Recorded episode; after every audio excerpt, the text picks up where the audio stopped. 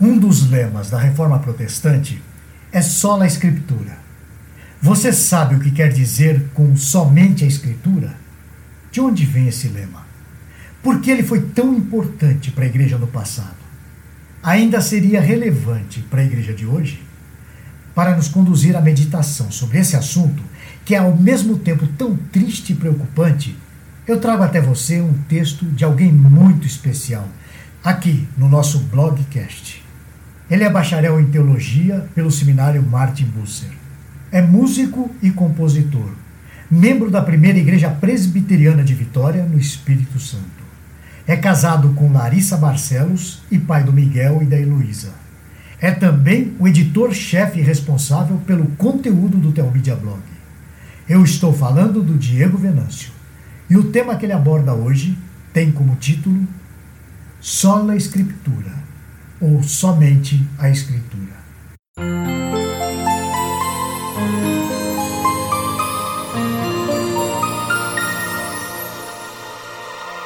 Talvez você já tenha ouvido falar de sola escritura ou somente a escritura.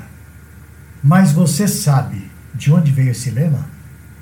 Ele surgiu da chamada Reforma Protestante, que é comemorada no dia 31 de outubro. Por essa data ser muito importante para os protestantes, nós vamos falar durante algumas semanas sobre os principais lemas que surgiram da sua reforma. Esses lemas são denominados os cinco solas. As afirmações dos cinco solas se tornaram fundamentais, não pelo objeto da afirmação em si, mas pela ênfase da palavra somente, colocada antes de cada tema. Hoje nós vamos tratar do sola escritura, ou traduzindo do latim para o português, somente a escritura. Para começar, será bom termos em mente o texto de 2 Timóteo 3, capítulos 16 e 17, que nos diz o seguinte: Toda a Escritura é inspirada por Deus e útil para o ensino, para a repreensão, para a correção, para a educação na justiça, a fim de que o homem de Deus seja perfeito e perfeitamente habilitado para toda boa obra. Para entender melhor, precisamos considerar o contexto da reforma protestante. É fato que a Igreja Romana tinha muitos dos seus dogmas e doutrinas pautados nas Escrituras. No entanto, a palavra do Papa e também a tradição tinham muito peso nas decisões práticas da Igreja. Essas duas, tanto a palavra do Papa quanto a tradição, se mantêm até os dias de hoje com poder equivalente ao do cânon elas sempre têm que ser observadas, como se a revelação permanecesse aberta nos dias de hoje. Nós, protestantes, cremos que o cânon bíblico foi encerrado pela observação e pelo estudo dos pais da Igreja, finalizando mais precisamente com o Irineu de Lyon no século IV. Para determinar o cânon, eles usaram dados históricos, crítica textual, estilo e período tudo isso era necessário para que o texto fosse considerado legítimo e inspirado por Deus. Nós cremos que os livros que compõem as Escrituras nas línguas originais são a legítima, infalível, inerrante palavra de Deus revelada aos homens para sua salvação. Deus agiu de modo a inspirar os homens a escreverem textos conforme a sua capacidade e o seu repertório. Foi assim que ele produziu a bendita palavra de Deus. Sendo assim, a Escritura se torna a única fonte de conhecimento para a salvação dada por Deus. Deus se revela e, como diz Alistair McGrath, Deus é capaz de se comunicar com seres humanos através da linguagem humana. Assim, Deus se comunica com os homens fazendo certa adequação do seu ser sublime para que os homens possam conhecê-lo. Deus, através da sua palavra, faz proposições lógicas aos homens. Deus é o Criador. Portanto, Ele é o dono de toda a humanidade, mas também de todas as coisas criadas. através de um acordo, ele exige obediência dos homens. Pela quebra do acordo, ou seja, pela desobediência, o pecado corrompeu esse relacionamento, condenando todos os homens à morte. Alguém precisa pagar por esse crime.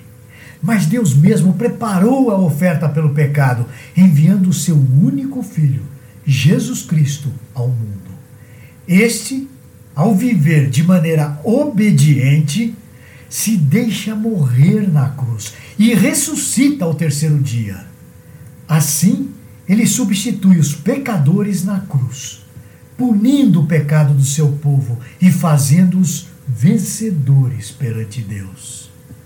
Somente a Escritura nos ensina como devemos ver o mundo e tudo o que existe nele. A Escritura também nos ensina a forma de Deus enxergar a sua criação. Esse ponto é importante, principalmente para combater a ideia de que, para se compreender a Bíblia, são necessárias ferramentas de outras ciências, tradições ou qualquer outra revelação. Não!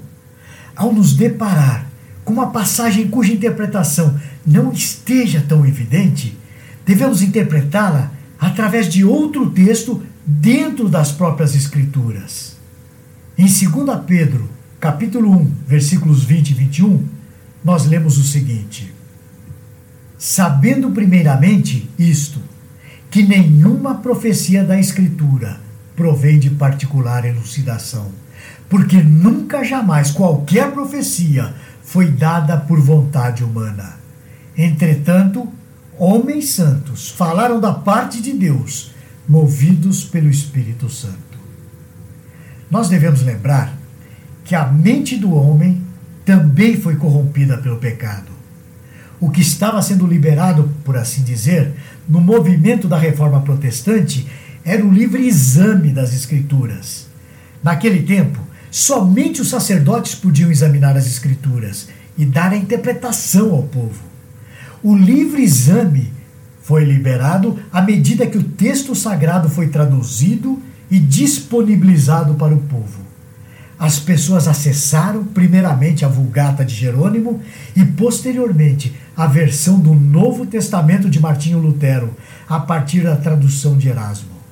Mas é bom que se diga o que não estava sendo liberada era a livre interpretação do texto. A interpretação nunca foi livre e nunca será, mas sim o livre exame das Escrituras. A interpretação da Escritura vem da luz da própria Escritura, pela iluminação do Espírito Santo de Deus, pelo testemunho dos pais da igreja e dos homens que são levantados para ensinar a igreja. Esse processo de compreensão das Escrituras é progressivo. A minha intenção com essa pequena conversa sobre esse assunto é que ela desperte o seu interesse pelas Escrituras, pela reforma protestante e pela teologia. Se temos algum conhecimento objetivo de Deus o Pai, Deus o Filho e Deus o Espírito Santo e sua obra, é porque as Escrituras nos revelam isso graças a Deus por esse bendito plano de se revelar de maneira que nós podemos ter o conhecimento verdadeiro a respeito do Senhor das nossas vidas. Que Deus o abençoe. Nos vemos na semana que vem, se o Senhor o permitir. Você gostou deste post? Então compartilhe essa mensagem com seus amigos, sua igreja e familiares. Coloque o seu e-mail no nosso blog para não perder nenhum post. Siga-nos no Facebook, Instagram e Twitter. Conheça a Telmídia, vídeos cristãos para você e sua família. 15 dias grátis. Assista quando quiser, onde quiser.